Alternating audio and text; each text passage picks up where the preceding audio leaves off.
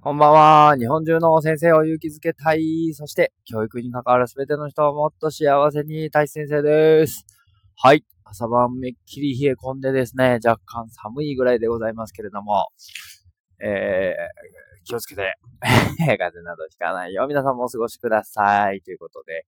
今日は、えー、背伸びをした分、世界は広がるぞ、という、えー、サル先生のね、ミッションドリブンの中の一文から、お話をさせていただきたいなと思って、え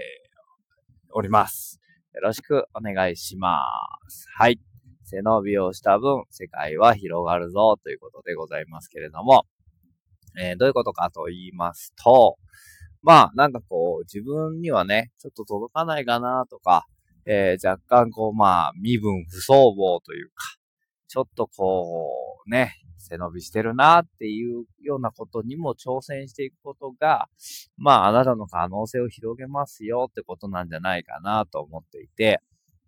なんか自分この教員になってから13年経つんですけれども、結構そういう人生だったなっていうのをすごく感じていまして、なんかちょっと無理じゃないって思うことに、あえて挑戦をしてみるっていうようなことを結構繰り返してきたなと思っています。えー、例えばトレイルランに挑戦をしてみたりとか、100キロウォークに挑戦をしてみたりとか、えー、なんかもう結構こうしんどいよね、みたいなことを、あえてやってみると、意外と100キロウォークなんかは1年目42キロでリタイアしちゃったんですけど、2年目はもうね、キム先生が行くぞって、えあ、僕の、あの、師匠であるキム・テリオンさんが、えー、100キロウォーク出るぞって言って出たんですけど、で、2年目には27時間かかって、まあ、死ぬ思いをしながら えー、ゴールをしたっていうようなことがあったりとか、ロキソニンをですね、先頭のように飲んで、2時間だけ回復とか言ってですね、もう足の裏ベロベロになりながら ゴールしていましたけれども、とか、あとは、そのキム先生のセミナーをね、トヨタでずっと開催させていただいておったんですけど、その時も最初、全然長くなる前ですよ。ほんと初対面ぐらいの時に、キム先生ちょっとトヨタに来てもらえませんか？っていきなり言ったら、あ、ええよって言って、あの、お客さん集まんなくても、あの、深見さん一人でもいてくれたら、やるわ、とか言っててくれて、なんて器のでかい人だ、みたいな風に、えー、嬉しかった覚えがあったりとか、で、後半の方はね、自分の実践をなんか発表させてもらえないですか？って言って10分ぐらい時間をもらって、えー、そんなことをしたりとか、模擬授業させてもらったりとかっていうようなことだったりとか、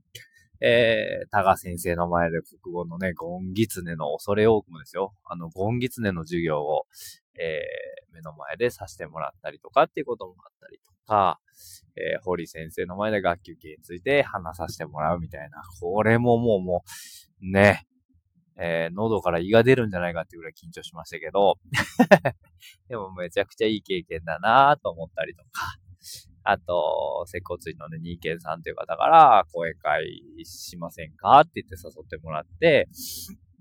うん、なんか、舞台の上に上げてもらって、講演をさせて、するというようなこともありました。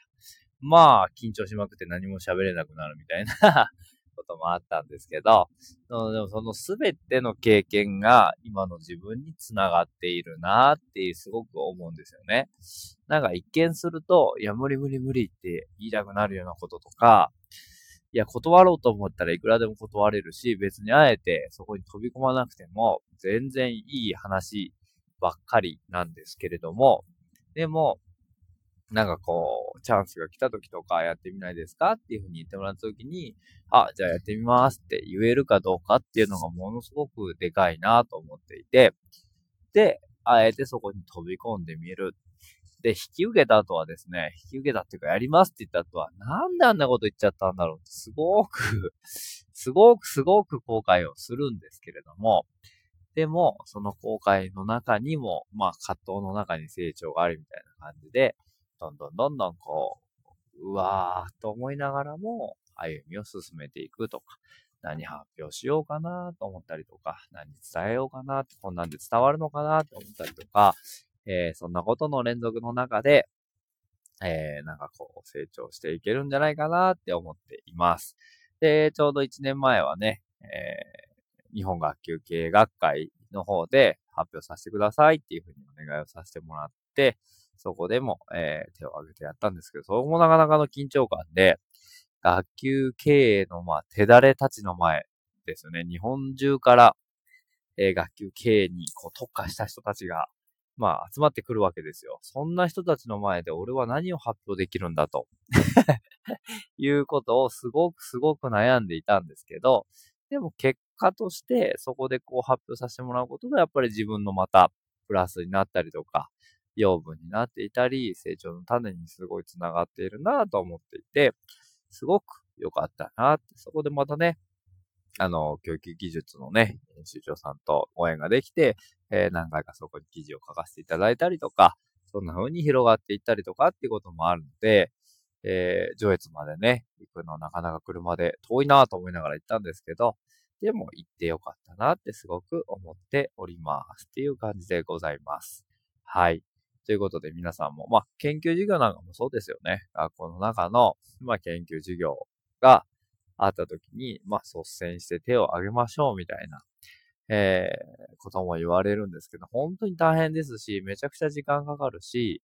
えー、なんでやるって言っちゃったんだろうなってすごく思うんですけど、まあ、やってみると、